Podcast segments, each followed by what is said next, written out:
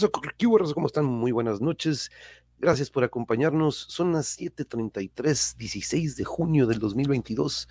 Acá en Tijuas son las 7:33 y ustedes cuéntenme en el chat qué hora es en su lugar. Pero saludos al buen Fer, saludos Mexa Headbangers, gracias por acompañarnos, quien también estuvo aquí charlando hace unos días. Saludos, bro, saludos, ¿cómo estamos? ¿Cómo estamos? Gracias por acompañarnos en YouTube y también recuerden que estamos en Facebook, y Twitch también, pero por ahí anda el cotorreo que tuvimos con el buen Fer hace unos días. Chequenlo ahí en la lista de reproducción.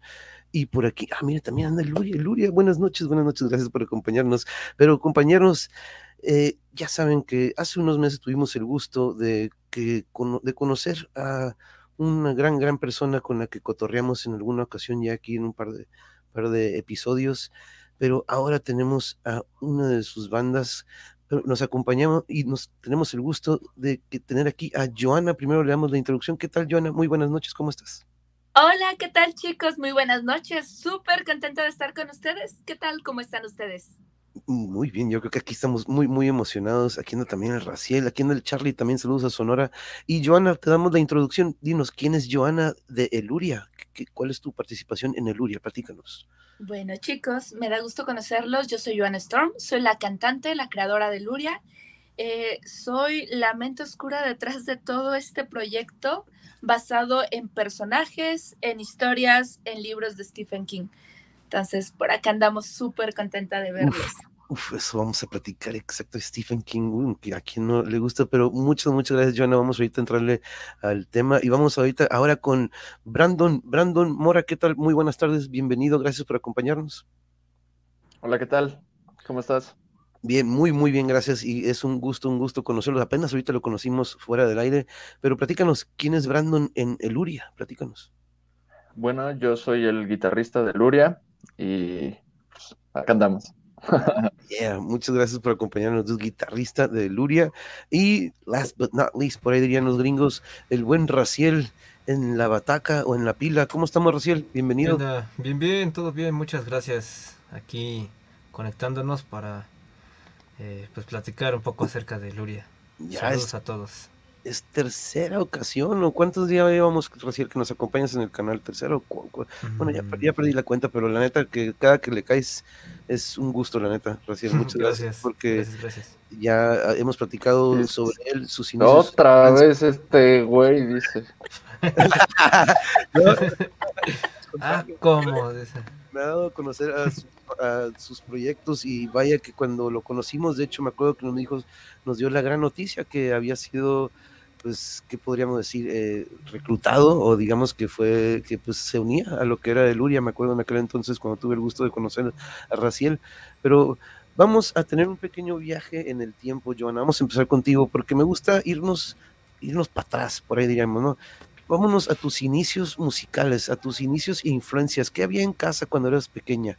Eh, eh, ¿Era en casa la música o no había nada de música y fue por fuera? Platícanos tus inicios en la música en general. Ay, muchachos, qué bueno que no les tocaran esos inicios en la música, porque la música de casa no era para nada lo que estamos haciendo.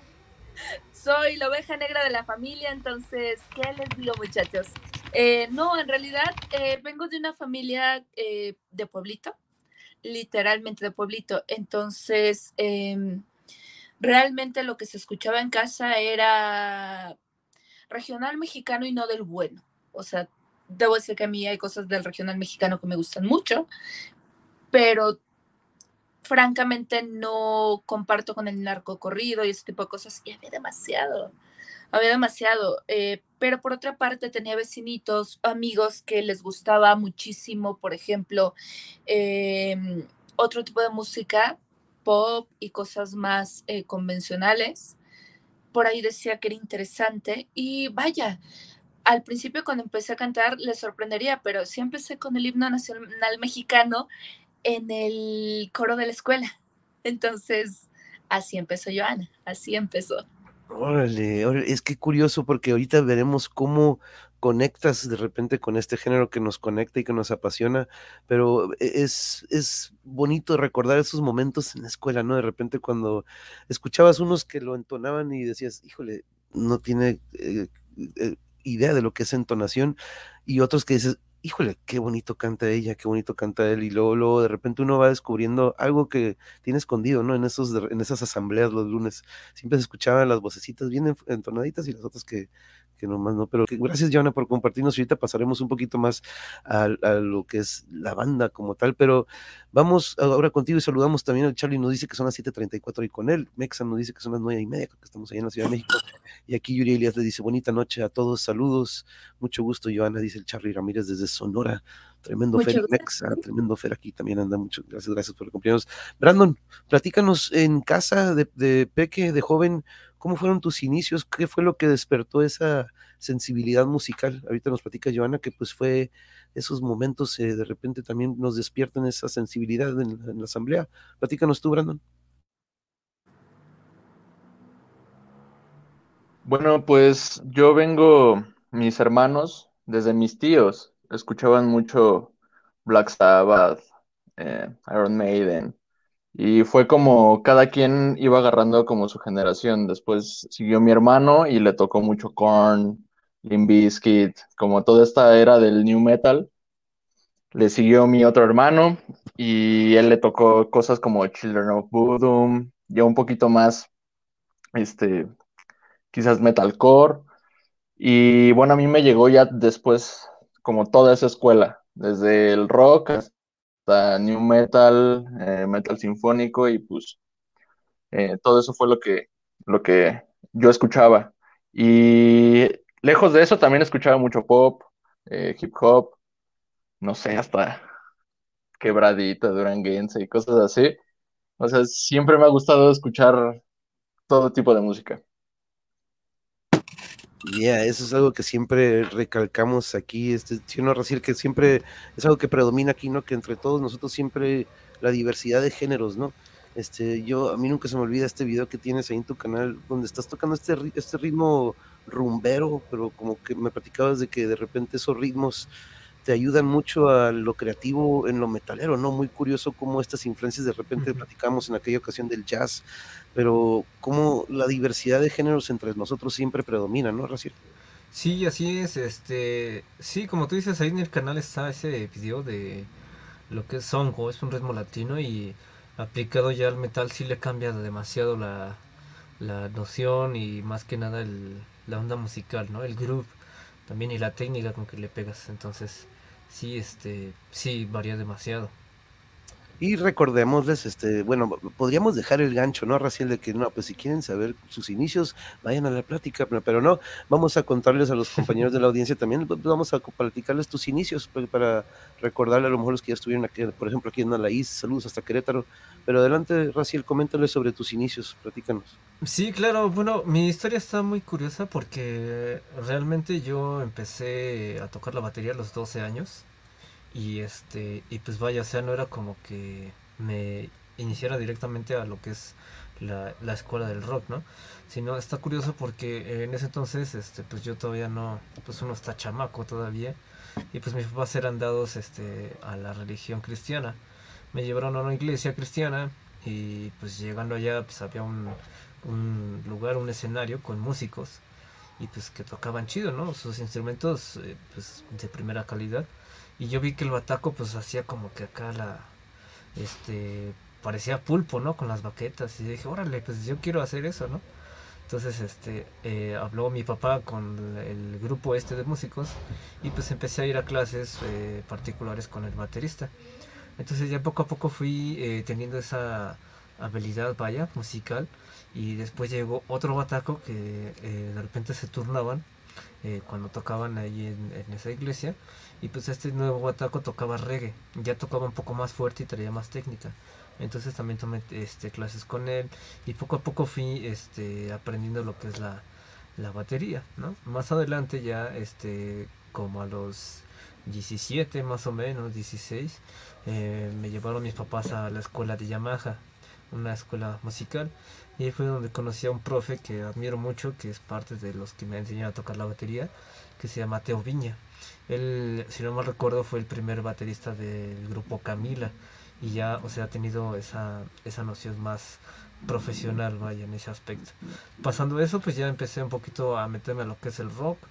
Empecé con covers de indie, covers de, de bar, vaya, y me fui metiendo un poquito a lo que es el stoner. Después de ahí le, le mezclé un poquito a lo que es el post-punk, me fui a lo que es el doom, empecé a tocar un poco de grind, ahorita con Disney, este, eh, y bueno, eh, con el Uria fue más, más reciente, es más alternativo. Y este con Silent Cross pues fue un, reto también para mí por tocar heavy speed. Entonces este pues ahí le, le fui variando de, de, género, ¿no? Eso es algo resumido en estos años. Y, la importancia de esos inicios, de esos géneros de los que hablas, ¿no? Porque de repente son la base, ¿no? A veces. Pero Joana, platícanos cómo ha sido la, esta, podríamos decir que la nueva adquisición de Raciel, ¿cómo se han sentido ustedes en la banda con esto también, como esta, de repente esta pausa, pues de la pandemia le ha servido a muchos grupos en su proceso creativo, armar, armarse, de, ahora sí que armar una base, armar nuevo material. Platícanos, Joana, este, sobre esta pandemia y la adquisición de Raciel, ¿cómo se han sentido? Ay, este, pues es que en realidad eh, hoy es el último día de Raciel. Adiós, Raciel. No, no es cierto, no, jamás. Yo soy un relajito de persona, entonces ya, ya lo estarán viendo durante la entrevista, es puro coto.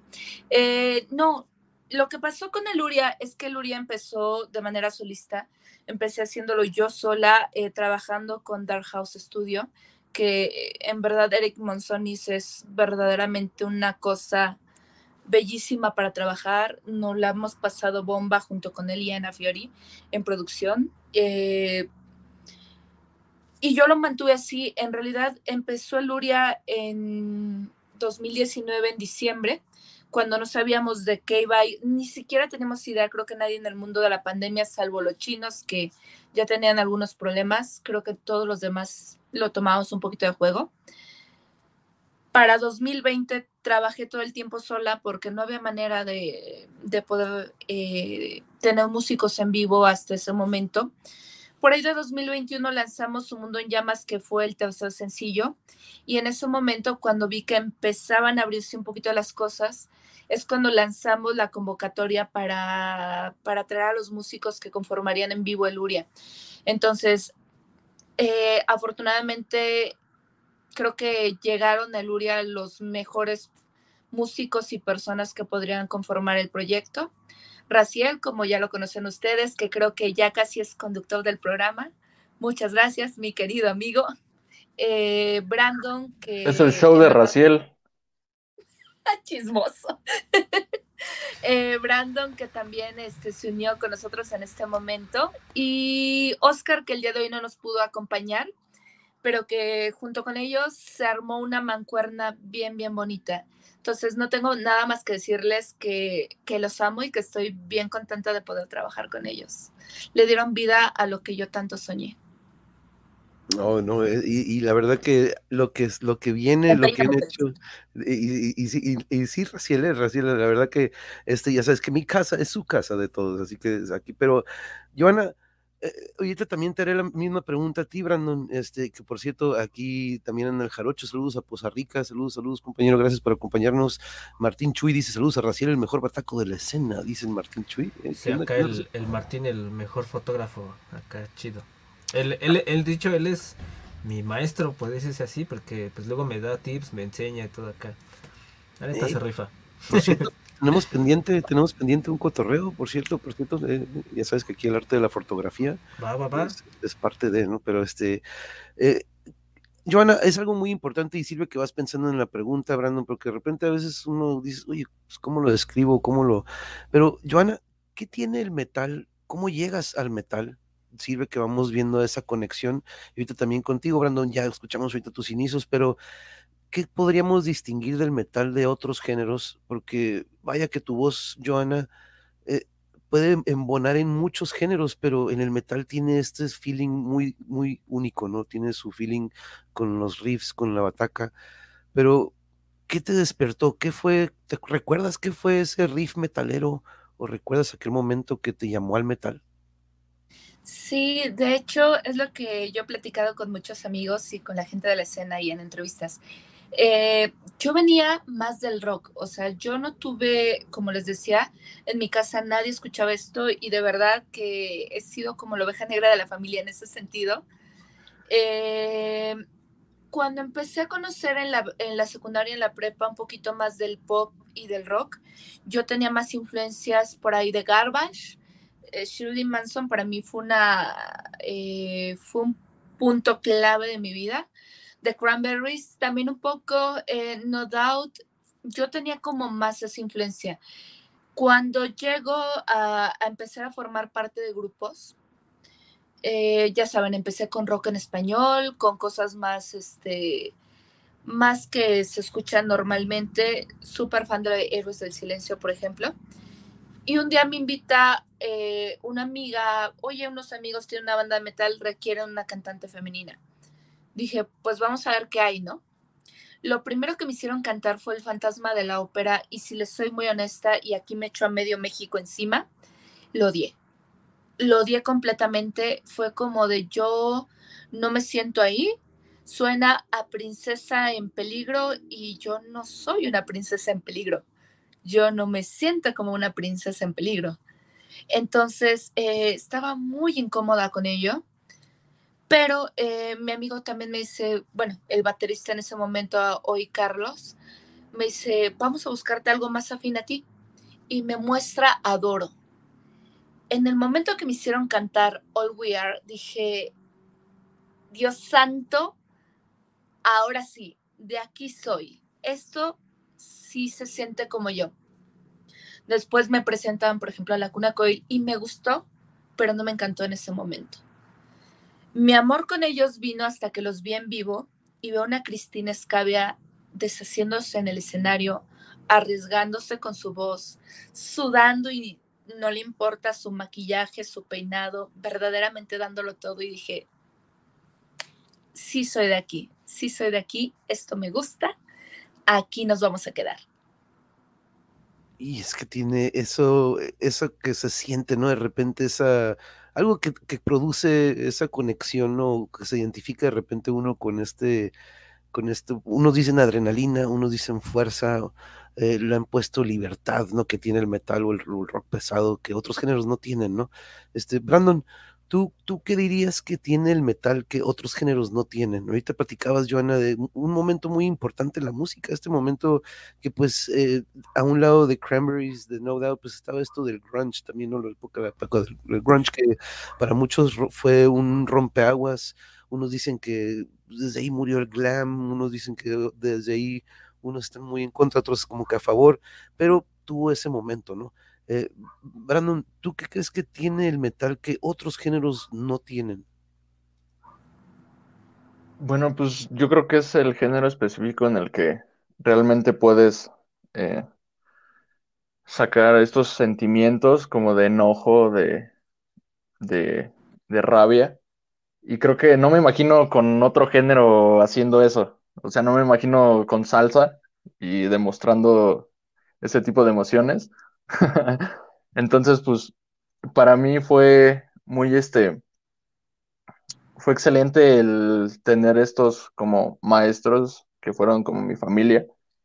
Y de algún riff que me acuerde, pues yo me acuerdo mucho de mi hermano eh, tocar todo el Kill Em de Metallica. Y me acuerdo cuando lo veía cuando iba en el kinder. Cuando yo estaba haciendo tarea, él estaba tocando. Sí, fue es un recuerdo como muy marcado en mí. Si pudieras eh, mencionar un guitarrista que digas, la neta, ese guitarrista fue, no, no digamos que pues, se escucha, oh, ese fue mi ídolo, ¿no? Pero que digas, esa es la imagen que seguía, ¿no? De repente para mí Dimebag fue esa que dices, híjole, tiene su estilo, ese, el estilo dentro del escenario y fuera de lo, porque también de repente es muy importante cómo son fuera de, ¿no? ¿Tuviste un guitarrista en particular que digas, eh, me, llamó mucho la atención su estilo y pues cómo es, ¿no? Como persona. Sí, yo, varios, yo creo. Eh, yo creo que los así como famosos y principal, Zach Wild. O sea, para mí ver a Zach Wild, que era como este icono masculino que está fuerte y con el cabello largo y con guitarras. Eh, Richie Kutzen y Chris Broderick eran como de en esta parte como famosos, pero en general siempre he tenido como mis ídolos, mis maestros de música. Mi primer maestro que fue Diego de León, que es un increíble guitarrista. Después, y el último, que, que es este Sergio Aguilar de Ágora, para mí es un excelente guitarrista. Y Cynthia Black también en su momento, cuando iba en, en la secundaria, me encantaba lo que hacía con Mystica Girl. Uh, no, pues buenísimo, todos buenísimos. Y como dices, cada uno en diferentes géneros, pero eh, tienen esto del pues, virtuosismo y, lo suyo, ¿no? Fernando Hahnemann aquí desaparece. Saludos, saludos, Fernando, saludos a todos, Eluria, un excelente proyecto. Saludos al buen Raciel también por aquí. aquí Jarocho nos comenta el mental, yo le tengo un amor, ya me salvó del, pues del suicidio. De hecho, nos ha platicado sobre este, cómo la música ha sido para él muy, muy importante. Raciel, eh, ¿Cómo ha sido para ti la adaptación? De repente eh, eh, tú has pasado por muchos momentos el, adaptarte, el entrar a este proyecto que vaya que tiene material buenísimo. Eh, ¿Cómo te hace? La cara de Brandon está como que, hmm, hmm, muy buena pregunta, monje. A ver, vamos a ver qué dice el buen Raciel. Pero es, es muy importante, muy, muy este, interesante porque manejas diferentes géneros en las tres bandas que hemos conocido, lo que viene desde el reggae, del jazz, esto que te platico del ritmo rumberos, o, tienes una diversidad increíble, dude, pero ¿cómo seleccionas qué hacer en cada uno? Y aquí con el Uria, ¿cómo ha sido? Platícanos, recién. Pues con el Uria, sinceramente, ha sido un reto porque Nunca, bueno, nunca imaginé llegar a trabajar con un track o con una pista. Ah, con el metrónomo sí, no ha habido problema. Eh, anteriormente no, no, este, pues vaya, no seguía así al, pie. Se me, se me iban los dedos y las patas, ¿no? O sea, en la batería y, me salía de tiempo. Pero ahorita con el Uria como que sí llegó a como que agarrarme, a reforzarme bien. Y más con nada con los tracks, ¿no? Uno como baterista sabe que eh, si, si tienes la pista y el metrónomo y la cagas en vivo, la cagan todos, O sea, de plano, eso sí es como que no manches, ¿no? O sea, que digan, ah, pues el baterista no sabe contar, pues no, la neta sí está muy, muy chato eso. Y bueno, aunado a, a los géneros que he tocado, pues principalmente ha sido en base a esa ayuda que te digo que tomé con este profesor de Yamaha. Él me dio un consejo que recuerdo. Me dijo, este, tú que eres el baterista, eh, tú no debes de cerrarte a algún género. Tú vas a guiar a los demás y vas a, apoyar a ellos, porque ellos se van a basar en ti. Entonces tú como baterista debes de tener el conocimiento, la, oportunidad para eh, abrir tu mente y no solo cerrarte un género. Y es por eso que ahí este, me enseñó a tocar ese tipo de género. Eh, el songo, se tocar samba, jazz, blues, reggae, metal, ¿no? Incluso hasta pues blast beat, ¿no? Que es dentro del, metal. Este y bueno, o sea, tener ese amplio conocimiento para saber elegir, ah, pues en esta frase de esta canción voy a meter esta parte, tal vez este viene como que una baladita y le voy a pegar un, ritmo de blues, ¿no? Este que es más lento, más más relajado o este si viene una parte movida, pues le voy a pegar más fuerte con más énfasis, ¿no? Saber matizar también es parte de. Entonces, eh, aunado, bueno, gracias a eso, eh, todas esas, este, las bandas en las que he estado, pues me ha dado como que la libertad o la, la modo de saberme expresar, vaya, de saber en qué momento sí pegarle fuerte, en qué momento no, en qué momento estar eh, callado, silenciado. Y pues con el Uria, te digo, ha sido un reto porque me gusta cómo se oye, me gusta trabajar con los tracks y me pone a prueba, ¿no? O sea, también me causa una cierta eh, atención para escuchar a mis, a mis amigos y compañeros músicos dentro del cuando estamos tocando en vivo porque la secuencia como tal la llevo yo en el en el, en el audífono o sea eh, y es más que nada también estar al pendiente en dado caso de que alguno se equivoque o yo me equivoque principalmente para ver cómo aterrizar ese error no entonces sí para mí es, fue un reto y, y yo sé que vienen más canciones que todavía les faltan escuchar todavía que están pendientes por salir muy muy buenas y con colaboraciones de lujo también. Eh, y bueno, este pues van a estar muy muy chidas, la verdad. Entonces, para mí eso lo haría un reto y es un proyecto muy muy genial que me gustó, me latió y, creo que a cualquiera le puede gustar. Y de acuerdo con eso, eh, eh, veo que lo manejas como esto, como un desafío, un reto. Yo creo que es algo que siempre busca uno como músico, eh, no de repente están en lo mismo, ¿no? Si uno también, Brandon, de repente un arpegio que escuchas dices, tengo que lograr ese arpegio, tengo que lograr algo más, sacarle más, este, y siempre nos, nos, nos desafiamos, ¿no? Este, yo recuerdo eso también. Y los volúmenes, Raciel, yo recuerdo eso, algo que he notado mucho, cómo maneja los volúmenes, algo que nuestro, pues, nuestro baterista favorito, el Carter Buford de Dave Matthews, él que bien maneja los volúmenes, ¿no? Este, con su... No, buenísimo para eso. Uf, Super bataco. Me encanta el Yo sigo viendo esos videos de los que mencionaste de los noventeros de aquel entonces. Yo sigo viendo esos en la Sí, sí, no manches. De ahí hay mucho que aprender, la verdad. Sí, muchísimo, muchísimo. Joana, nos tienen una pregunta muy importante porque la verdad que eh, previo a comenzar el en vivo y ahorita durante la plática, pues veo que entre ustedes, y algo que siempre también hemos notado aquí que me gusta recalcar, es la hermandad que existe en una banda, ¿no? La hermandad y la, la cohesión o cocción que de repente hay entre ustedes, la importancia de, de cómo hasta uno se da cuenta cuando uno anda de repente medio, medio eh, ¿qué onda? Este, como que luego, se da cuenta que algo, algo anda mal, este, o le cayó mal algo en el estómago, o a lo mejor de repente se nota, ¿no? Se nota hasta la vibra, la energía. Nos pregunta aquí el buen Charlie, una muy buena pregunta, Joana, para ver si nos puedes ayudar con ella. Eluria, ¿cómo es un ensayo de la banda? Se nota que hay una gran unión entre los integrantes y una gran complicidad. Cuenten, suelten la sopa, a ver. Eh, excepto cuando tengo gripa, ya les tocó un día con gripa que estaba así. Yo en esto se enoja, no tengo gripa. La verdad es que eh, volvemos al mismo lugar. Creo que eh, he sido muy afortunada, he sido muy afortunada de, tener a los compañeros que tengo en la banda. Eh, nos la pasamos muy bien. Es cierto, y también yo tengo como esos dos lados de la moneda y siempre se los platico a los chicos.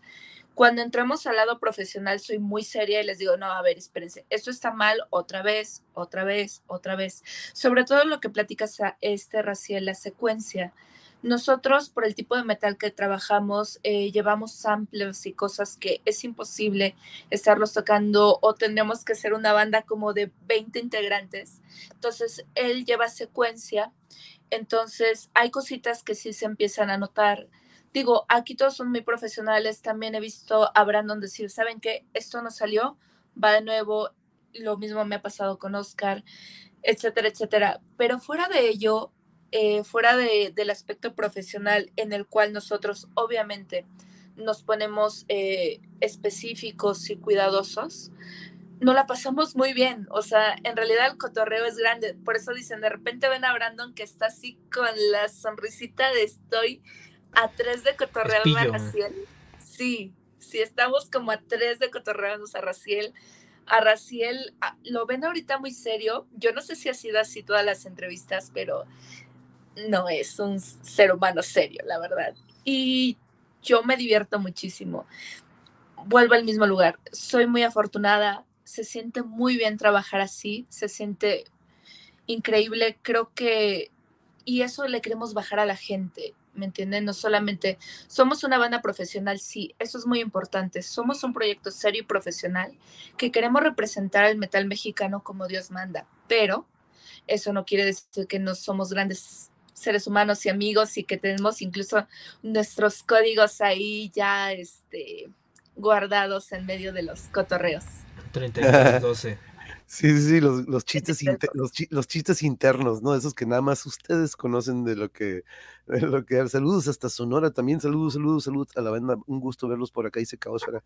Gracias por acompañarnos, eh, querida amiga.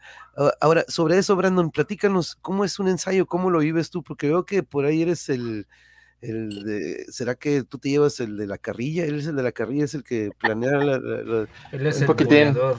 El que aplicó la, novateada y todo el show. A ver, platícanos, Brandon. y, pues, ¿saben, y saben que yo creo que Raciel se contiene porque yo de repente hablo muy formal, ¿no? Este, mi manera de hablar es muy, ah, muy así que, pero si nos ponemos y nos soltamos a, estoy seguro que de repente voy a sacar ese Raciel del que hablan, ¿no? Pero adelante, adelante, Brandon, sorry, te interrumpí. Háblanos sobre un ensayo de Luria. Sí, ya se le está acabando el vocabulario. Ya no me dice aunado a la exposición de los hechos. Por la presente, por la Ajá, presente. sí, güey. Ah, sí, güey. No me recuerdes eso. Disculpe, Eh, pues, maestro. Ajá, toma. Sensei. Pues un ensayo con el Uria es pesado. eh, no ha sido fácil como armar y estar al nivel que se necesitaba.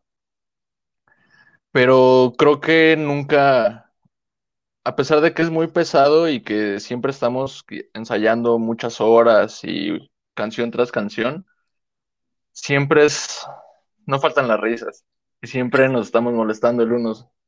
Raciel y yo creo que somos los únicos que nos estamos chingue y chingue.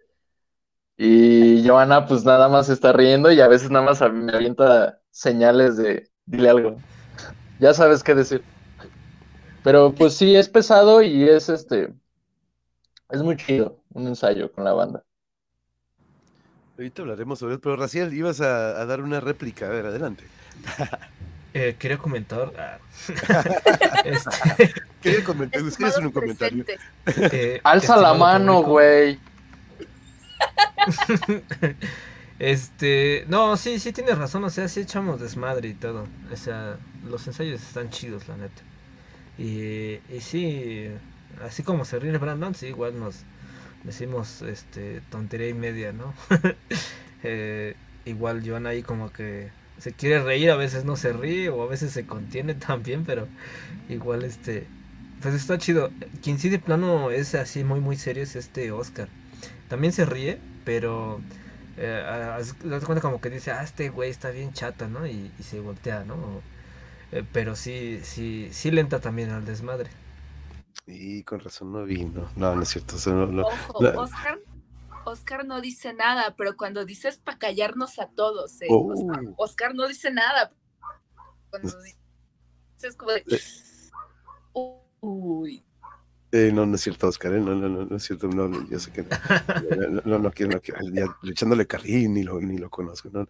Pero genial, Edgar, aquí agradece, genial es Luria por la, por la respuesta a la pregunta, porque algo que es muy importante para mí, y recuerdo en aquel entonces en la prepa secundaria, cuando andábamos ahí también, la- he platicado, he platicado con Raciel sobre eso, que pues andábamos también ahí, pero nada serio, no andábamos coberiando en algún momento, en otro proyecto también después, pero eso de ensayar con los colegas en carne propia, pues en este, yo recuerdo este cuartito, ¿no? Ahorita este, eh, platicaremos sobre lo que yo recuerdo de ese momento, pero eh, Joana, me gustaría que entráramos un poco a esto del origen de Luria. Platícanos porque algo que miré y que me llamó mucho la atención, ahorita lo mencionabas antes, que es un proyecto musical basado en libros, relatos y personajes de Stephen King. Platícanos cómo inicia ese, esa inspiración y, de, y cómo eventualmente toma el nombre de Luria. Platícanos. Ay, muchachos, díganme, ¿quieren eh, la versión eh, dulce y profesional o, No, no. o la no, que no, salió no. del alma? No, no, no, sí, la del alma, es así, aquí no hay censura, ya sabes tú, La dale. directa, la directa. Sí, al grano. La directa.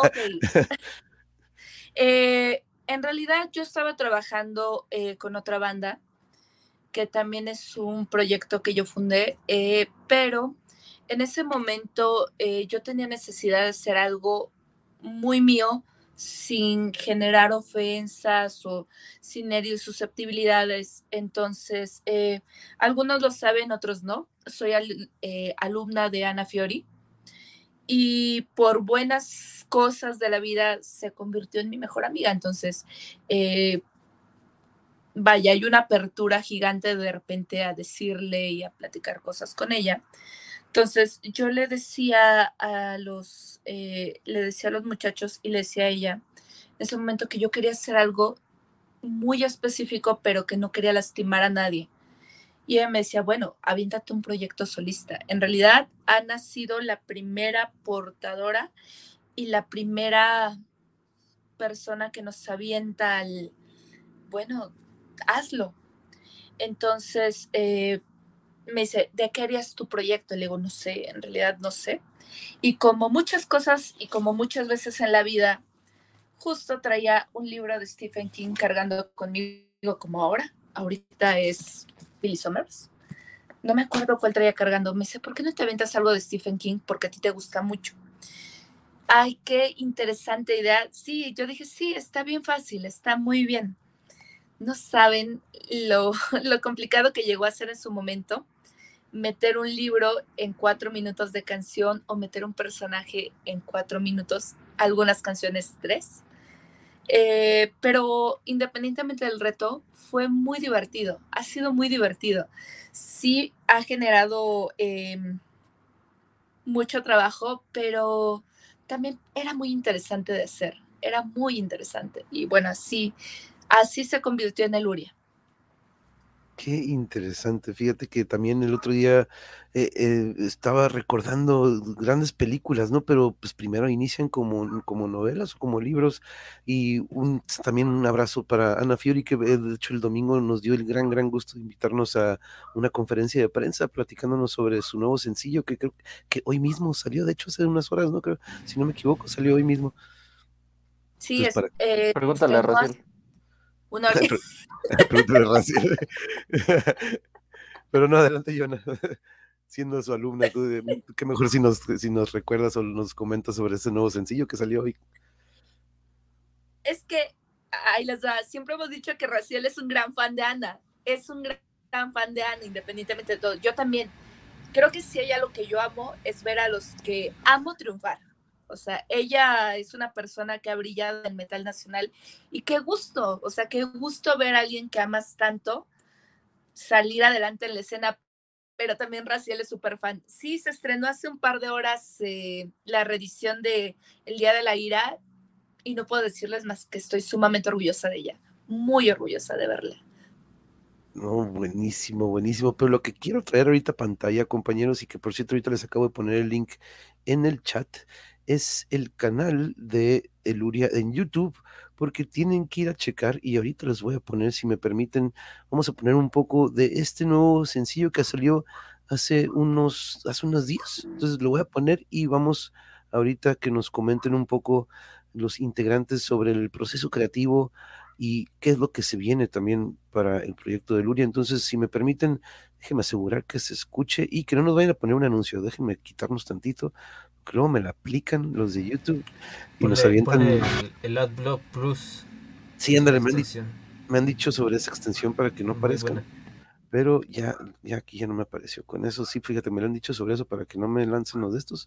Pero ah, voy a ponerlo por unos segunditos y me confirman si se escucha, compañeros. Déjenos quito tantito de pantalla y escuchemos este nuevo sencillo de La mitad oscura.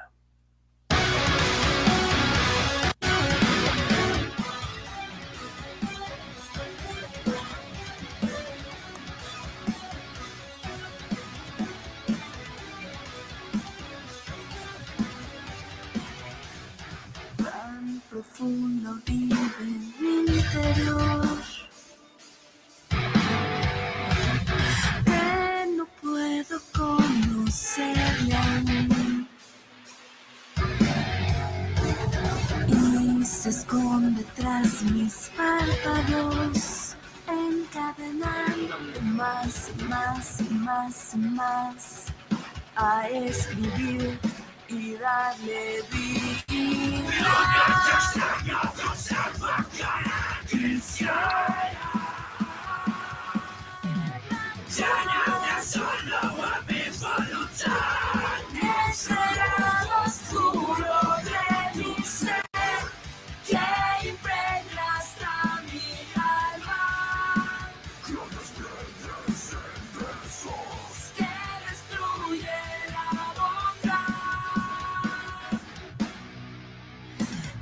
Thank you.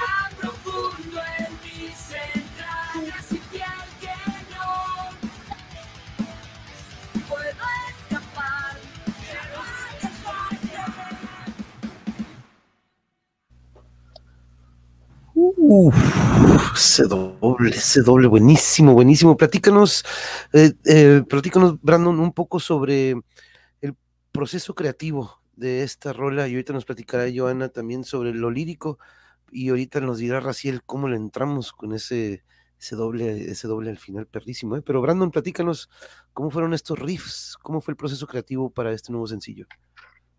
Bueno, el proceso creativo, como ya comentó esta Joana, eh, comenzó como un proyecto solista. Entonces nosotros llegamos posterior a todo eso. Lo que sí te puedo decir es como de dónde, de dónde viene como todos estos riffs. No es una canción fácil de tocar, es una canción que sí tiene su nivel. La quiero mucho esa canción porque según yo fue la, la primera canción que, que fue como nuestra tarea de todos sacarla, posterior a que ya nos quedamos.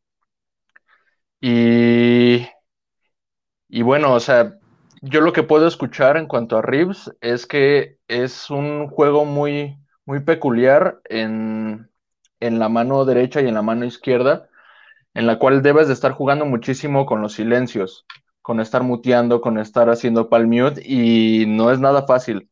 Esos riffs pues vienen mucho quizás desde Static X, desde el Start a War, que de repente los hacían, pero no los explotaban tanto.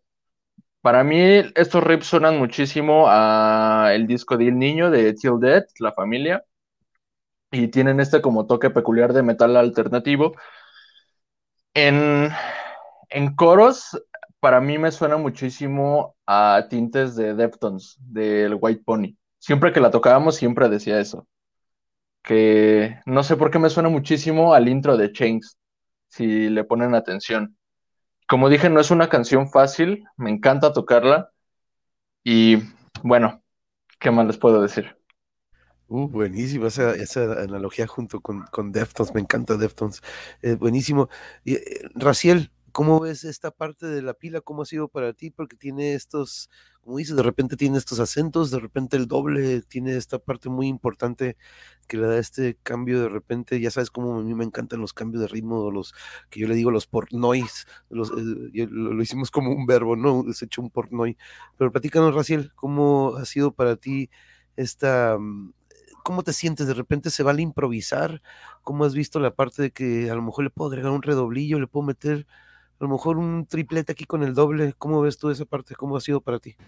¿Te han dado chance? Ah, Sí, de hecho, sí, eh, de hecho esa es una canción eh, de las más complicadas que saqué. eh, porque si no, si no mal recuerdo no me van a dejar mentir, la enseñamos casi un mes esa rola. eh, precisamente por la onda de la bataca, ¿no? O sea, el- los cambios sí están... a prim- primera instancia tú los oyes eh, dices, ah, pues está bien chingón, ¿no? Pero, o sea, no te imaginas la chamba que me costó. ¿Por qué? Porque no, te digo, en primera te llevaba la secuencia y el clic, el metrónomo, ¿no? Ese es un, un factor muy importante. En segunda, pues era más que nada los cambios, eh, más aunados eh, o parecidos a, a lo que es el, el metalcore, ¿no? Eh, y parte de, de la, de la influencia de la cuna coil, como lo comentaba esta Joana. Entonces sí se me, se me complicó demasiado. Eh, pero eh, con tanto ensayo sí salió la, la canción. De hecho, creo que hasta cierto momento los llegué a hartar, así como que, ah, este güey no la puede sacar, no mames, ¿no? Está cabrón. Pero, este, pero sí, o sea, sí la sacamos, o sea, de que quedó bien, quedó bien, ¿no? Pero fue una de las que más batallé. Eh, y bueno, el proceso creativo, pues como decía Brandon y como decía esta Joana, ya había un, una, unas canciones establecidas, ¿no? Eh, el proceso creativo fue que, pues, este, pues vaya, eh, ella principalmente nos mandó la, la base, vaya, de, de, de la canción y obviamente sobre eso trabajar también. Este, y sí, claro, sí, sí tengo la, la oportunidad de poder este, meterle ahí tal vez un poquito, como dicen, de la cosecha. Este, igual para que también se, se note la esencia, ¿no? Em, ah, lo comparo así un poquito, bueno, la, la cuestión de, este, de, de tocar con Silent Cross, porque también con Silent Cross manejamos un, un estilo de maqueta y este, o una base, vaya, y ya sobre eso trabajamos. Entonces ya ahí puedo este yo ponerle más o quitarle menos, no lo sé. Con el Uria sí es este eh, sí tengo la oportunidad, pero también no debo de dejar este la parte que ya está establecida, vaya. O sea, sí puedes meterle algo, pero pues síguete en lo mismo, vaya. Y, y reitero, es una canción que me gustó mucho. eh, el diseño que salió eh, por parte de Ghost Rock este que es un, un gran diseñador el de los que se aventó los, los diseños y, y flyers todo eso del Hell and Heaven del Ford Fest. O sea de eventos muy muy chidos muy buena onda y tiene un bozarrón súper chingón. Eh, otra cosa que le dio eh, un levantón a la canción de Luria. Saludos ahí si nos está viendo. Y pues obviamente también a, Anita eh, por la, la dirección de, del video con esta Joana eh, súper, súper buen pedo también. Ese día que la conocí por primera vez fue en el, en el, debut de, de Vacas Verdes. Eh, no creí, que yo sinceramente, y es la primera vez que lo digo, sinceramente no creí que fuera a llegar porque me decía, no va a venir Ana Fiori. Y digo, ay, ¿a poco así? Le digo, pues vive bien lejos, creo, y, y para que nos viniera a ver a este, a este lugar, así como para pues que fuera nuestro primer evento. Y dije, pues, quién sabe, ¿no? Y dije, pues bueno, si viene está muy chingón, ¿no? Y dicho y hecho llegó con ella eh, al lugar ahí, pues llegó y pues sí fue así como que, ay, pues no manches, aquí está Ana Fiori, ¿no? Eh, tocamos, ese día yo recuerdo que toqué con nervios, porque sí, sí, pues sí impone, o sea, tú ves a, a Ana Fiori y dices, pues está ya alguien con carrera, alguien que ya puede darte su opinión profesional, musical, de, de si le pegas bien o no, si te atrasaste o de plano estás muy chato, entonces eh, pues sí, sí, sí me puso nervioso y, y pues sí se agradece la, la colaboración con Anita. Muy, muy buena onda. Y eh, pues es, repito, es una de las canciones que me gustan más, que disfruto más tocar porque sí tiene variedad la batería y compleja también, compleja. Entonces no saben cuánto, o sea, a veces ni siquiera llego a matear cuando estamos ensayando porque precisamente estoy cachando el tiempo y estoy viéndolos a ellos, ¿no? O sea, para porque yo sé que si me aloco también se me puede caer el audífono o, puede valer madre, ¿no? Se me va el tiempo, pero trato de no hacerlo, simplemente trato de estar concentrado en ese aspecto. Me imagino que de repente se, se, se ponga a tocar una de Silent Cross ahí con ustedes sin querer, ¿no? Pero de repente se le, se le crucen los cables y termina tocando. speed, ¿no? Sí. Eh, Joana, y la parte lírica, platícanos un poco sobre eso, sobre, porque aquí me gusta que también platiquemos o nos platiquen cómo es ese proceso también, Joana. De repente a veces son eh, recuerdos o frases que de repente por ahí quedan en cuadernillos o en diarios, eh, o son momentos que de repente sabes que siento esto y escribe y, sale algo. Platícanos cómo fue para este sencillo el proceso creativo de esta, de lo lírico para lo que es este nuevo sencillo de La mitad oscura.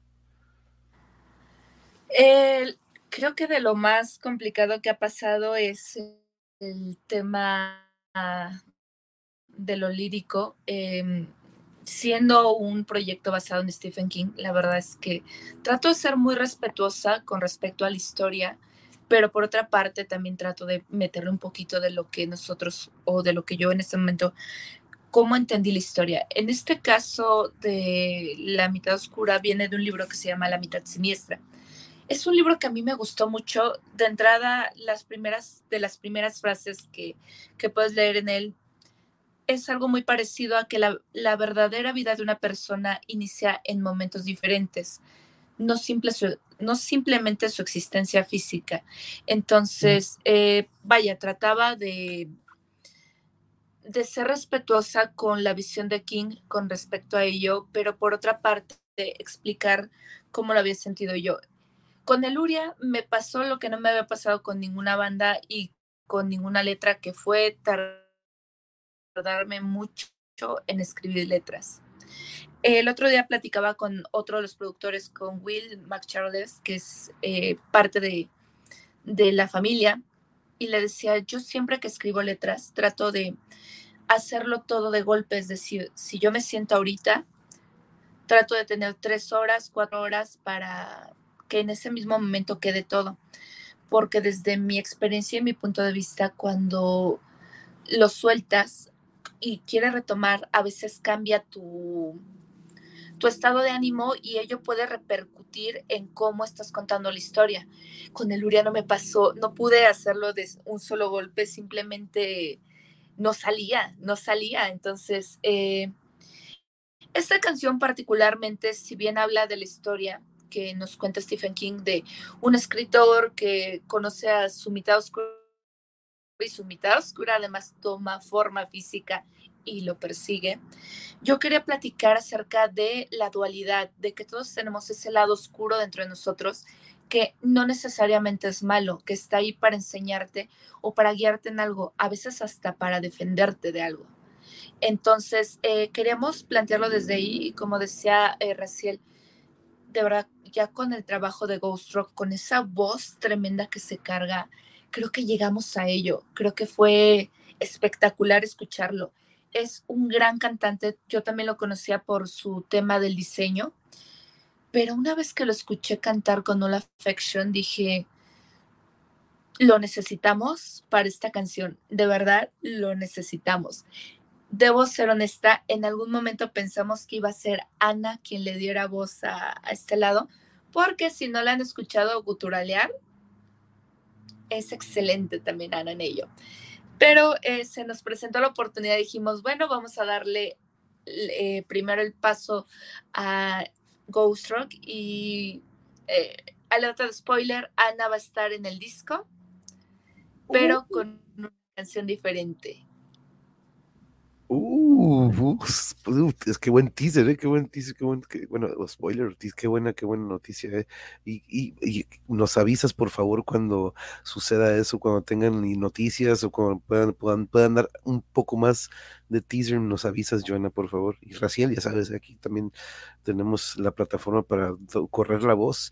Brandon, y ahorita iremos, iremos contigo también, Joana, y de esto hemos platicado también, Raciel, pero me interesa mucho saber la opinión de Brandon y de Joana. Te toca a ti primero, Brandon, así que te toca la primera pregunta del examen de 10 preguntas. Okay, entonces, este, Raciel se sacó el otro día un, se sacó un, ¿qué, qué fue? ¿Un 4? ¿Un 5, Raciel? Bueno, pues es que era la primera vez que hacía la prueba, ¿no? Entonces. Reprobé, güey. Ah, ya, sí, sí. Sí, sí, sí. Saqué cero. Menos, menos 20, no menos 10. Ay, no quiero reprobar. No quiero A todo respondía, a todo respondía Ana Fiori, ¿no? Ajá, probablemente, probablemente. O, o no, no quiero comentar, así, evito comentario. no, pero Brandon, no, no es cierto, no es cierto. Brandon, eh, ahorita platicaba de este cuartito donde ensayaba con estos vatos, nos llamábamos drill, este, como taladro, porque pues así, así, eso era, ¿no? Era como un taladro al cerebro cuando nos escuchaban, pero eh, a Pantera y Sepultura, ¿no? Nos, nos encontraba, pero yo recuerdo mucho este momento, Raciel siempre se lo platico, y, y este momento que todavía no vamos a empezar a, a, ensayar, pero pues cada quien está calentando, afinando, pero al afinar de repente, Brandon, empiezas con un riff, ¿no? Que, no sé, por ahí empezó, de repente Raciel te, te sigue acompañando, ¿no? Entonces, este y de repente también nos empieza a seguir acá en el bajo y, y, empieza el palomazo, el clásico palomazo, ¿no? Es esto que yo le digo el trance, yo lo vivía como y entraba en un trance. El otro día me dicen los niños, profe, usted no nada más escucha música, usted escucha la música. Y yo, sí, yo me meto en un trance cada que escucho una canción, ¿no? Usted, eh, me desaparezco, me desconecto, malamente a veces, ¿no? Porque pues, a veces me distraigo de lo que sucede a mi alrededor, ¿no? Pero es lo que me hace la música, ¿no? Me mete en un trance, en vivo, ya sea aquí en casa, o para otros artistas puede ser su medio, ya sea el pincel, ya sea la pluma, ya sea la cocina. ¿Cómo describes tú eso, Brandon? Ese mundo que se da en vivo, se da ensayando, pero es un mundo muy particular, no es algo tangible. ¿Cómo describirías ese? tu, tu, rostro lo dice como que, híjole, pero ¿cómo describirías ese mundo, Brandon? ¿Cómo, ¿Cómo se llama eso que yo le digo un trance? Creo que alguna vez platicaba Kirk Hammett sobre, sobre eso, ¿no? De, le llaman la zona, ¿no? En ese momento en el que no escucha nada, no sabe nada, solamente se dejan ir y tocan. Pues no sé, o sea, creo que es más en vivo, porque en ensayos eh, soy muy perfeccionista. Y no sé, a la hora de que estamos como conectando y afinando, muy pocas veces pasa porque yo también me pongo a tocar No le pega la negra, La loba de Shakira, entonces no. Sí, se me queda viendo así como de, no, creo que creo que esa no la vamos a seguir. Es chaca. No es Sí. cierto, yo sí canto Ah. contigo la de Velanova. Yo sí canto contigo la de Velanova. Así Velanova Y la de o Maastricht Boys, ¿no? Creo. vaya. Ah, tenemos un gran video de eso. sí. Eh, en vivo creo que es es cuando se siente más como esta esto es lo que llama Kirk Hammett la zona y pues sí es simplemente como como no pensar y solamente estás tocando. Es muy raro sentir eso. Pero sí, me acuerdo que también alguien me dijo que en ensayos, fíjate que no tanto, porque en los ensayos es donde quiero pulir y perfeccionar eso que no pude hacer en el ensayo anterior o ese requinto que de repente sé que le fallé en el armónico. Pienso que siendo fan de Zack Wild te gustan los armónicos. Yo soy súper mega fan de meter ese armónico con, de repente con la partecita del pulgar, ¿no? Tú sabes de cuál armónico hablo, ¿no? De que el Zack Wild le encantan esos armónicos, ¿no? Y, y los que hacía el Dimebag, Sí. pues, Intento no hacerlos tanto porque, o sea, sí, o sea, cuando me mandaron las canciones le quería meter armónicos a todo. Pero sí hay unas cosas que no iban. Por ejemplo, esta canción sí muy poquitas cosas le cambié. Y las cambio a la hora de tocarlas en vivo o en ensayos. Pero sí, o sea, definitivo los armónicos este artificiales de sax siempre los intento. Ay, es otro pex, este, siempre, ya Yuri, este, de repente el otro día fuimos a, fuimos a ver Rivers of Nile y este, hasta me volteé a ver cuando de repente aplicaban ese armónico. Ya es algo que luego lo identifica y me dice, eh, de, hecho te gustó. Y es, es algo que, uff, Dimebag a su manera, pero es muy importante y Zach Wild me acuerdo. Pero, Joana, ¿cómo describes tú eso? A lo que le llamo trance, ahorita también lo describía muy bien Brandon como la zona.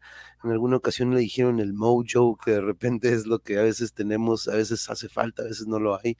Pero ¿cómo le dices? Porque como te digo, ¿no? Incluso he platicado con exalumnos de fútbol que me dicen, profe, durante un partido yo recuerdo haber vivido eso que usted dice que vivió en el escenario, ¿no? De ese visión de túnel que desaparece todo y nada más está el balón y la portería. En nuestra situación, Brandon, a lo mejor es la guitarra o visualmente estamos preparándonos con las notas que vienen. ¿Tú cómo describes eso, Jonah? Creo que nunca lo había pensado, eh. Nunca lo, lo tuve en la cabeza. Eh, y va a sonar a película, pero en ese momento, muchachos, ese momento yo lo llamo felicidad. O sea, suena a película, todo seguro la tiene en la cabeza, pero fuera de broma es cierto. Will Smith. O sea, sí, claro. Ese momento en el que te das cuenta que eres tú conectando con lo más profundo de ti, conectando con tus compañeros en el escenario y conectando con el público, es simplemente felicidad.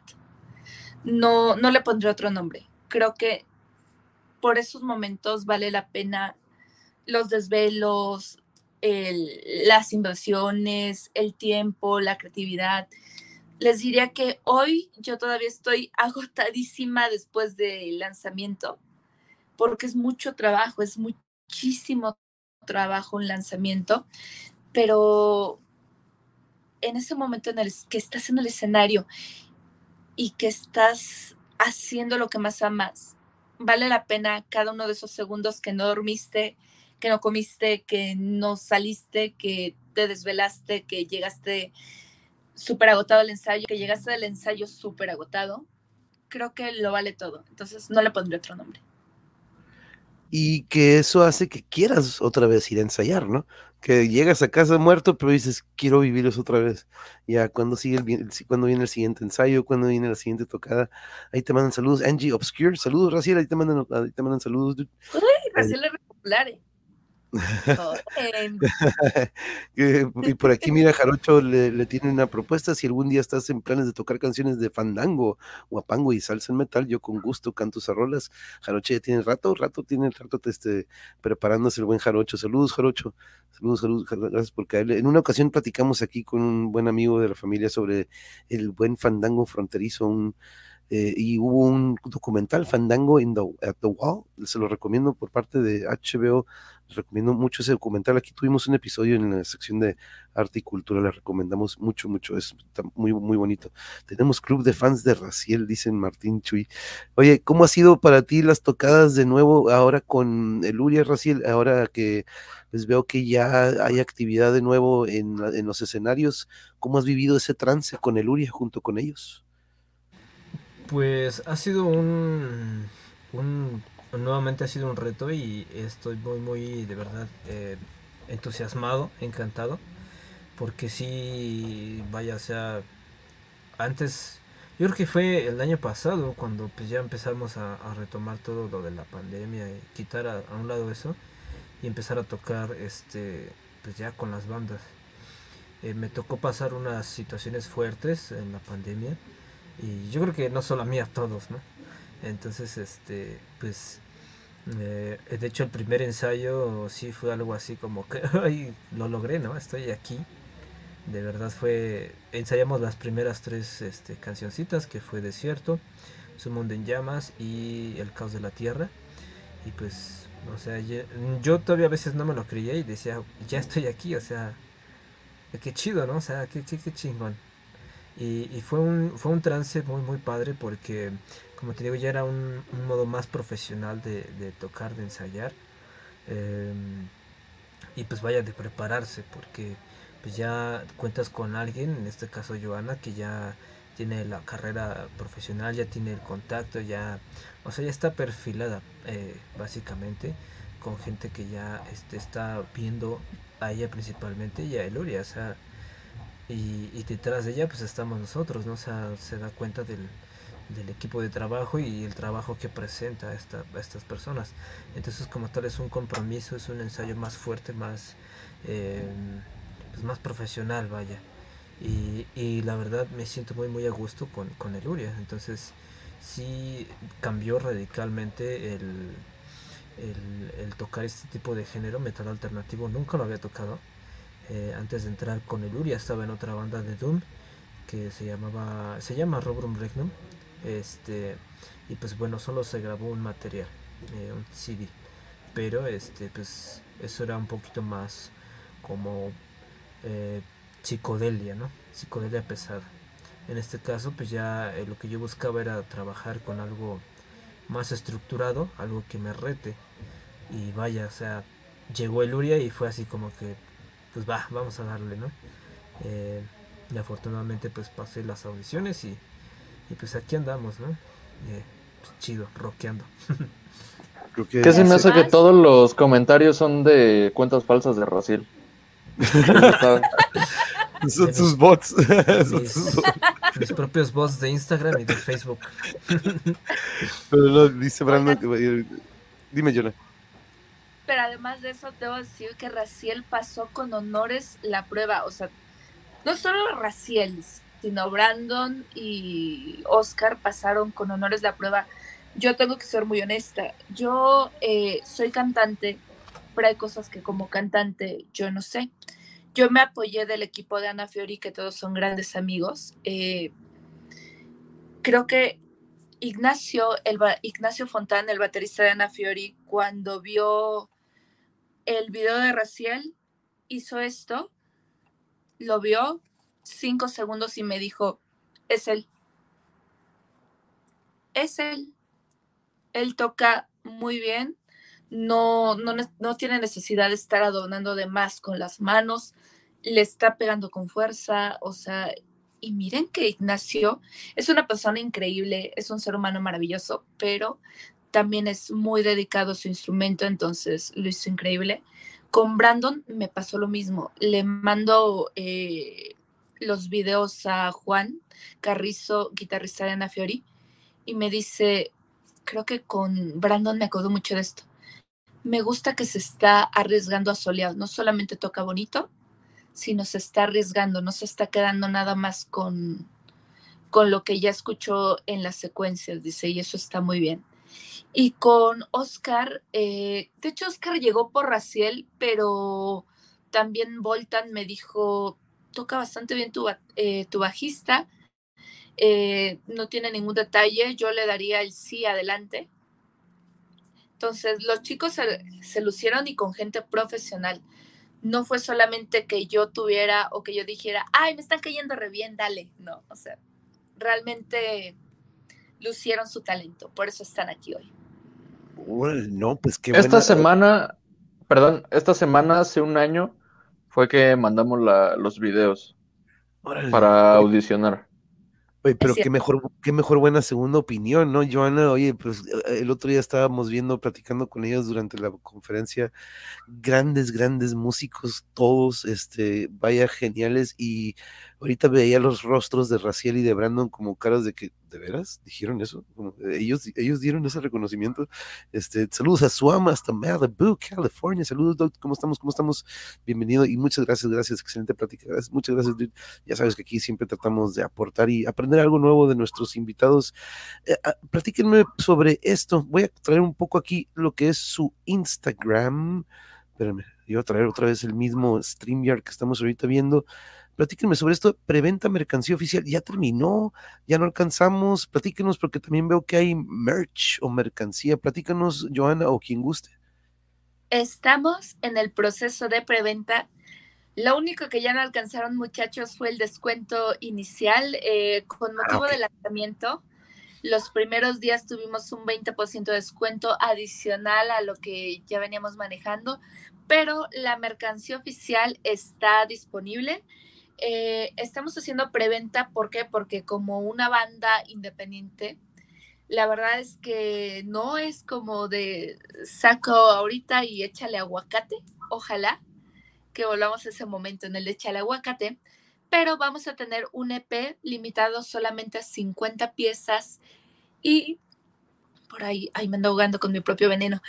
Y por ahí también vamos a tener una playera hecha por Ghost Rock. Es una edición especial, igual solamente van a salir 50 piezas de esa playera. A partir de ese momento se acaba esto y esperamos hasta el disco para lanzar nuevamente mercancía oficial.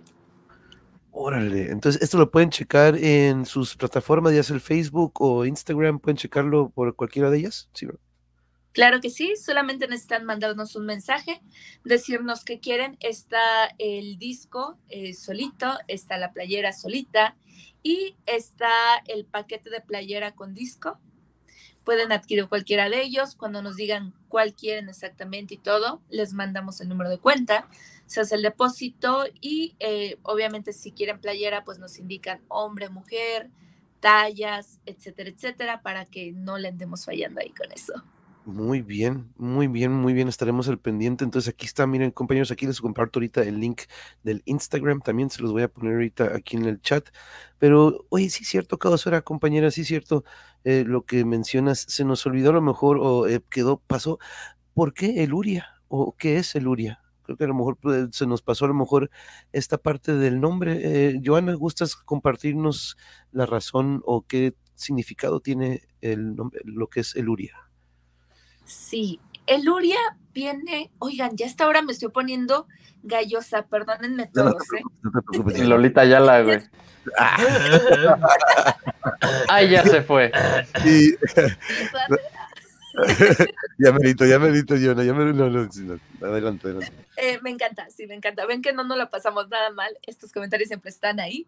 Este, sí, el nombre viene de un cuento corto que viene en un libro que se llama Todo es eventual. Es parte como de la saga de la Torre Oscura. eh, se llama Las Hermanitas de Luria. No tengo mi libro aquí cerca, si no se los mostraba, porque viene incluso en la edición de cómic, que la amo. Amo la, la edición de cómic que sacaron de esto. Y es un pequeño cuer- oh, cuerto. Les digo que hasta ahora ya no se habla. Perdónenme, amigos, esta soy yo realmente. Ya le rompí el corazón a mucha gente. No hay nada este, perfecto aquí. Ah, es, es lo bonito del en vivo, Joana, es lo bonito, no te preocupes. ¿Verdad que sí? No, ¿qué creen que ya esta hora sí estoy un poco cansadita? Ustedes no lo saben, son las 10.40 en la Ciudad de México. Eh, como les comentaba, en, este, en esta historia corta que es adicional a la Torre Oscura, se ve el protagonista Roland eh, pasando por un pueblo básicamente de zombies. Y me gusta mucho, es un cuento bien bonito, es un cuento en el que ves a Roland eh, siendo un poco más humano. Este personaje durante los primeros libros es como bastante duro, se consideraría incluso un poquito antihéroe. Entonces de repente verlo como un poquito exactamente The Little Sisters of Eluria, de ahí viene, de ahí viene, alguien ya lo puso perfectamente ahí es muy bonito ver al personaje del otro lado de la moneda y entender sus motivaciones y el por qué estaba ahí. Cuando les di la bienvenida a los chicos, les decía justamente eso, que la Torre Oscura en realidad es una representación de, de ese anhelo que tenemos cada uno de nosotros, por el cual estamos dispuestos a pelear y luchar con todo. Entonces, cada uno tenemos nuestra torre y cada uno estamos luchando por ella. Entonces, me parecía bonito hacer un homenaje a ello. Por eso se quedó el nombre y Ana le gustó también. No, es increíble eso que nos platicas ahorita. Qué bueno que lo pones ahorita, Suam, de The Little Sisters of Eluria. Mira, ahorita aquí coincidió también Suam con esto que nos platica. Qué bueno conocer el origen del nombre de la banda. Angie nos platica. Sí, sí, sí, es siempre muy interesante. Y muchas gracias, Joana, por compartir eso. Y no, y, y sí, cierto, eh, también yo, yo, me estoy pasando aquí. Raciel nunca me dice, yo siempre le digo a Raciel, Raciel, tú dime cuándo ya, porque yo sé que ya son dos horas de diferencia. Pero Raciel no, pues no dice nada. No, no es cierto, no. No, este, pero. Tú dale, tú dale. No pasa de un gallo, no pasa de un gallo que tiene. No, no, no, pero no te preocupes. Oye, oye, pero no, vamos cerrando con una pregunta. Tú, Raciel, ya, ya, ya, la hemos hecho contigo y puedes ir pensando en otros tres. Tú sabes, esos tres que de repente pregunto al final. A lo mejor Brandon y, y Joana ya saben, pero voy contigo primero, Brandon. Eh, me gusta aquí eh, el canal, si se han dado cuenta, a lo mejor no, pero este, un día puedo estar hablando aquí, el otro día estaba hablando con un compañero que es apasionado de las artes marciales mixtas, estamos hablando sobre ese arte, otro día puedo estar hablando con un muralista, pero el objetivo es aportar por medio del arte y el deporte. Yo siempre he sido de que aportan mucho, ¿no? Y a veces tengo aquí en la audiencia a gente que dice, híjole, el metal no lo entiendo, la neta monje, eh, no quería que es puro ruido, pero no lo entiendo. Supongamos que aquí en la audiencia tenemos a alguien así, Brandon, y que nos pide, a ver, recomiéndame tres discos o tres bandas con las que pueda empezarle a entrar al metal y no vaya a salir corriendo con un Disgorge o un Brujería o un Suffocation, porque pues no, no le damos a algo tan complicado. ¿Tú qué recomendarías, Brandon? ¿Qué, ¿Qué, se te ocurre así como que, ok, mira, vamos entrándole con un poco de esto y un poco de esto? ¿Qué se te ocurre, Brandon? A ver. Híjole. Te tocó primera, sorry. Uh, para empezar, no sé, yo creo que. ¿Te dirías algo pues, clásico, algo melódico? Eh, no sé, creo que me iría muy heavy. O sea, porque es, a pesar de que es heavy, siento que me ha pasado que conozco mucha gente que le gusta el reggaetón y que de repente me dice, va a sacar nuevo disco Slipknot. Y es como de, ah, caray. Y o sea, sí es como un choque muy raro, pero creo que Slipknot es como a veces un poco pop, o no tengo idea. Pero creo que sería Slipknot, el que es el volumen 3, el que trae la de Before I Forget. Um, ¿Qué otro? Quizás algo de Korn, el Follow the Leader que a mí me gusta mucho, igual es como un poco new metal, un poco popero.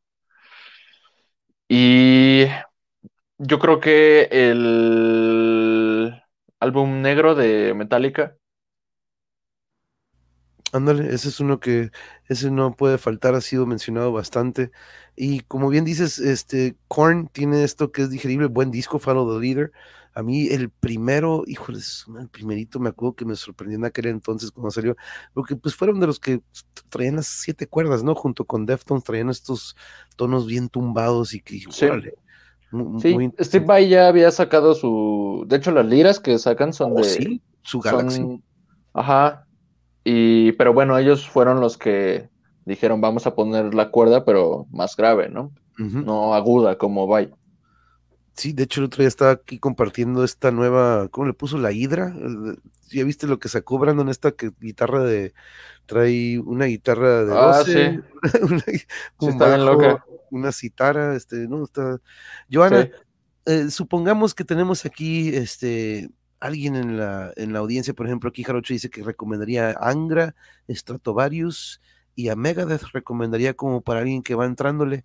Tú, Joana, con tu experiencia, o que digas, mira, ok, no quiero asustar, no quiero asustarte, mira, te voy a recomendar unos discos que podrían ser digeribles para que puedas ingresarle a este mundo del metal. ¿Tú qué recomendarías?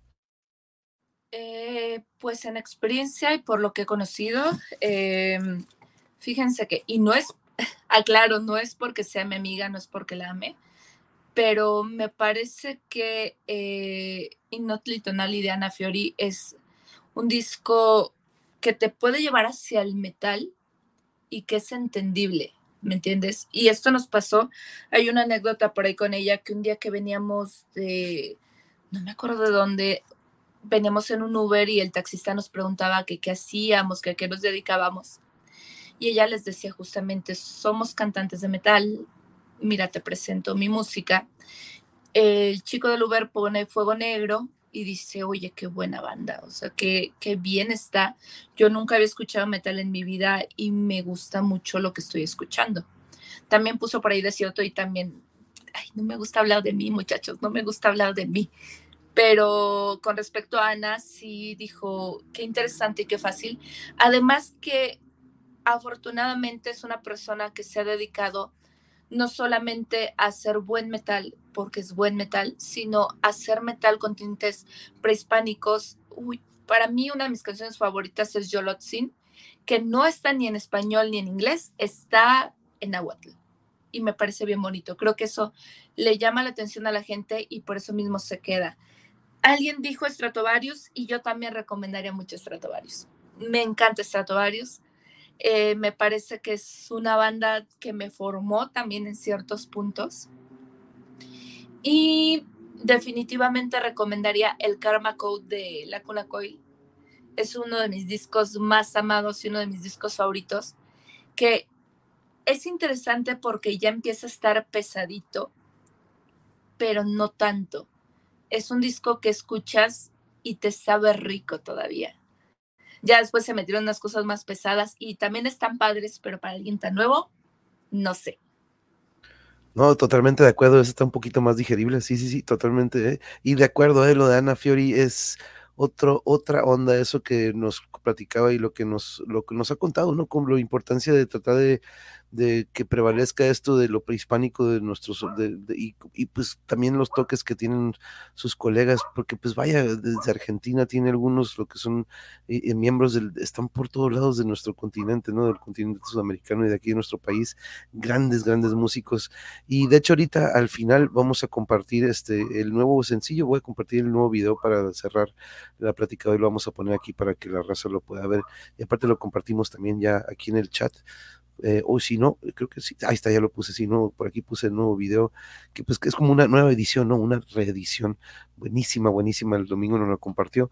Pero Raciel, si pudieras recomendar otros tres, porque en alguna ocasión ya nos diste esta recomendación, ahora ya tienes la oportunidad de, ok, a lo mejor dejen algunos en aquella ocasión, ¿qué recomendarías? Eh, pues bueno, principalmente eh, la lista que hice, pues son géneros diferentes. Voy a recomendar cinco. ¿va? Va. Este, Eso pues no es primeramente, Dijeron tres, güey, dijeron Yo tres. ¿qué, qué, qué? Traía la tarea hecha, eso no es justo, ya sabía. Ah, sí, yo sí hice mi tarea. Pero dijeron tres nada más. Para mí son cinco. Barbeando al profe, barbeando al profe. A ver, profe monje, usted diga tres o cinco. Uh, uh, pues, se vale, se vale, le damos el punto, le damos el punto extra, joven, el punto. Pues ya es tu show, güey, haz lo que quieras. aquí es el, el Raciel Verse. Este, bueno, principalmente eh, enfocándonos un poquito más en esta onda de Luria. eh, y bueno, creo que muchos no me van a dejar mentir. Eh, me gusta, eh, me gustaría recomendar más bien eh, Evanescence. A muchos les, les latió esta onda. eh, y pues bueno, el álbum que yo recomendaría pues es el de Fallen, donde vienen las, las chidas, vaya. Ese es mi álbum favorito de Evanescence. Después nos vamos a ir un poco al estilo nu metal. En este caso nos vamos a ir con Korn, como ya afirmó este Brandon. Eh, Nada más copiándome, güey. no, pero ese es el, el álbum de Issues. Ese álbum, ese está muy, muy chido. Eh, los más recientes también me gustan, están un poco más producidos, más chingones. Pero pues para ir empezando, eh, Issues está chido. Después nos vamos a ir con el género del trash. Eh, en este caso vamos a ir con Megadeth. Eh, uno de los álbums que yo llegué a escuchar en vivo porque los fui a ver al, al Palacio de los Deportes. De hecho, fue de mis primeros conciertos. El primer concierto cuando vinieron en el 2014 y tocaron rolas del Countdown to Extinction. Ese álbum este, se los recomiendo, está, está clásico, está aceptable, no está pesada y pues está buena. Em, y pues al final, bueno, eh, nos vamos con eh, System of a Down. Eh, a muchos también de aquí les gusta System. No les voy a recomendar el clásico que es el de Memories y el Toxicity, ¿no? Sino que eh, el Still This Album, que fue el, primero de los que escuché. Y pues está muy, muy, muy chido. Em, y después al final pues nos vamos con, con Épica. Épica también en su momento es este, de las primeras bandas de un poquito más pesadas que llegué a escuchar. eh, que se llama el álbum Design Your Universe. Está muy muy bueno. Tiene muy eh, rolas chidas, muy, muy atascadas. También tiene una baladita que me gusta mucho que se llama... mm, Este... Ay, no recuerdo el nombre, perdón. Este, pero está, está muy chida. Ah, se llama Tides of Time. Tides of Time. Está muy muy chida. Eh, y bueno, esos serían los, los cinco eh, grupos, álbums, los que yo les podría recomendar. Y pues a rockear nada más. Yeah, rifados, muchas, muchas gracias. Ya te estaba regañando ahí, Brandon. ¿Cómo que no te acuerdas de la canción? Es que sí, la Ni porque no- te dijeron, güey. Ni porque te Porque- dijeron que eso te iban a preguntar. ni porque me dijeron de la tarea. Oye, quiero aclarar que aquí somos como hermanitos, pero a tu hermano le demuestras amor. Bueno, no Cinco pelis de metal. Aquí, aquí demostramos amor con bullying. O sea, si te estamos bulleando, te queremos. Dicen aquí, ya perdónenlo, y- y déjenme hacer. Dice, ya, nada más porque trae bots. dice, dice Causa, "Ey, yo no soy bot, lo apoyo. El Raciel puede recomendar hasta 10 canciones, ¿ya ven, eh? pero no, si es cierto, aquí lo, como lo dices, no, como hermanos. Saludos al Draco. 5, tiene puntos extra. Sí, sí, sí, tiene puntos extra, claro, se los lleva. Ya pasé también- de menos 10 a 5. Ay, di- dice que también nos diga cinco pelis de metal también. Dice Yuri, "Ay, eso ya será para otra ocasión, ya será para otra ocasión. Porque también eso es algo que también tenemos en común, ¿no? Y nos creo que nos gusta mucho lo que es el cine y el, el- el terror. Pero Sí. vamos a, em- comenzar a cerrar la plática, compañeros. No quiero quitarles más tiempo. La diferencia de hora, pues son dos y pues mañana es viernes, aunque para mí es día libre. No sé si para ustedes, acá no- a nosotros los maestros tenemos, eh, ¿cómo le dicen? Ah, algo, eh, algo de esta, tenemos, se supone que es una transferencia de datos que pasamos a la ah, de calificaciones que ya hicimos hace, consejo. eh, no, de hecho es al final de mes, pero eh, cuando termine el ciclo se supone que hay una transferencia de datos de lo que tenemos en concentrado a lo virtual. Entonces eh, dejan un día de la semana para descansar, para eh, de- de- en ese sentido. Y nosotros nos adelantamos desde hace un buen, entonces este, nos podemos agarrar, como quien dice, este fin largo. Pero ya tenemos, este fue, fin de, fue, de, fue de examen, le decía Raciel, sorry que anduve en friega, te comentaba, ¿no, Raciel? Que Sí, semana sí, de sí. exámenes con los chamacos, este, pues ya saben, este, que trabajamos en una primaria y es, La chambeación. es otro show, las venas se ponen como que, que- se me ponen un poquito como que ya van a, a reventar, pero no, pero Brandon, vamos cerrando, eh, ¿qué- ¿con qué te, te gustaría despedirte esta noche? Eh, aquí eh, a veces llegan con que, ¿qué nos va a preguntar el monje? Este, a veces llegan un poco medio nerviosones, pero pues en sí ni entrevista es, no es como una charla, yo creo. Este, ¿con qué te despides esta noche? ¿Qué te pareció aquí el cotorreo en el Monjeverse?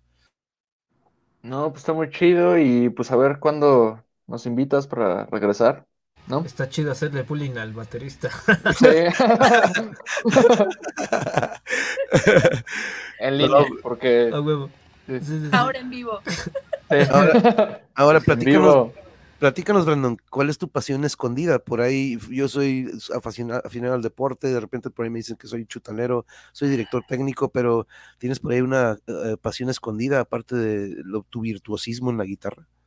Eh, yo creo que gracias. Creo que también el ejercicio es algo que siempre eh, estoy haciendo. Si no hago ejercicio un día, siento que muero. Em, y leer, supongo que leer también es algo muy importante. También fue algo que me gustó mucho de entrar en la banda porque en ese tiempo yo también estaba muy traumado con Stephen King. Ay, Me había leído El Resplandor y Bajo Bones y pues también estaba como súper traumado con Stephen King. Oh, pues cayó como anillo al dedo, ¿no? Ajá. Por ahí dirían, Brandon. Qué, qué fregón, qué fregón, Sí. ¿no? Muchas gracias por compartir con nosotros, Brandon. Fue un gusto, la neta. Gracias, Eh, igualmente. Raciel, vamos contigo porque me gustaría cerrar con Joana, si me lo permite, Raciel, pero platícanos, dude, ¿con qué cierras esta noche en tu programa del Raciel Verse? No, no es cierto. ¿Con qué, con qué te despides esta noche, dude? Ah, este, pues, primero, pues agradecer al público, ¿no? Porque están aquí, este, conectados. Y pues nada, ¿no? Gracias a ti principalmente por darnos el espacio. Este, pues por, no solo a mí, ¿no? También a las otras bandas y a mí también, este, por el espacio, vaya. y pues bueno, Mm, La verdad creo que mm, es- está muy chido aquí el lugar para, para cotorrear.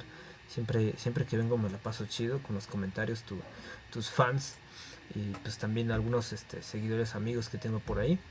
Eh, pues un saludo a todos, gracias de verdad y pues este pues a ver cuándo nos vemos para otra entrevista, ¿no? Chincho, ya sábanas y ya sábanas, ¿para qué cobijas? Aquí, como dice Angie, yo también amo leer, qué bonitos son todos, Eluria. Y dice aquí, qué agradable sujeto, dice Luis. Creo que, creo que habla sobre Brandon. ¿no? Los Sobre- bots, No, no, no, creo que hablo sobre ti, Brandon, sobre tu, sobre tu descripción, la lectura, el ejercicio.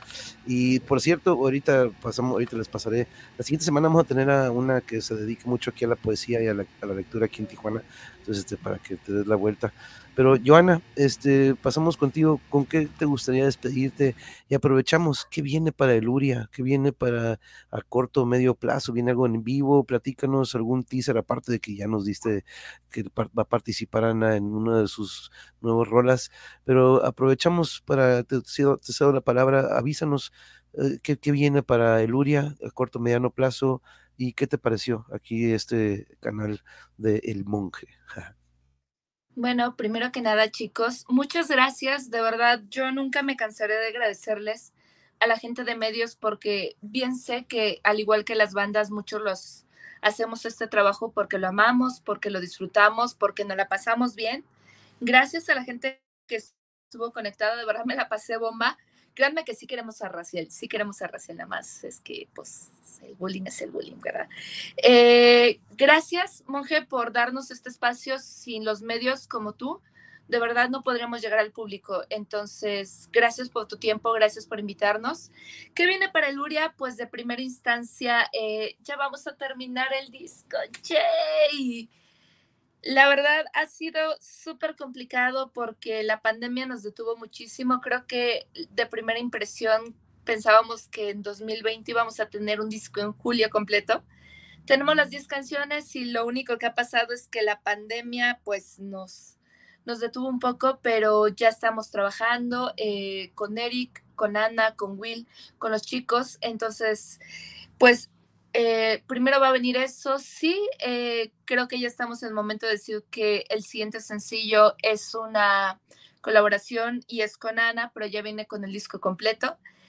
Eh, la canción y la historia que van a escuchar se las dejo por ahí como pendiente, pero les aseguro que es una historia que les va a gustar mucho porque le ha gustado a todo mundo y el que no, amigos, no hay que ir, al, hay que ir a checar qué pasó ahí. Eh, mediano largo plazo, pues estamos viendo también el hacer una gira. hemos estado platicando con los chicos, eh, se ha acercado con nosotros gente muy importante y muy interesante en el metal nacional, diciéndonos verdaderamente quiero que Luria sea parte de nuestro equipo. Entonces, mañana vamos junto con el buen Raciel a checar ese detalle. Y nada, no me queda más que agradecerles el hecho de tanto apoyo, tanto cariño. Gracias a todos los que nos sintonizaron. Y pues lo que necesiten, ya saben que estamos aquí. Pueden mandarnos un mensaje directo a cualquiera de nuestras redes sociales. Aparecemos como Eluria MX en Facebook, en Instagram y en YouTube. Están los cuatro videos oficiales.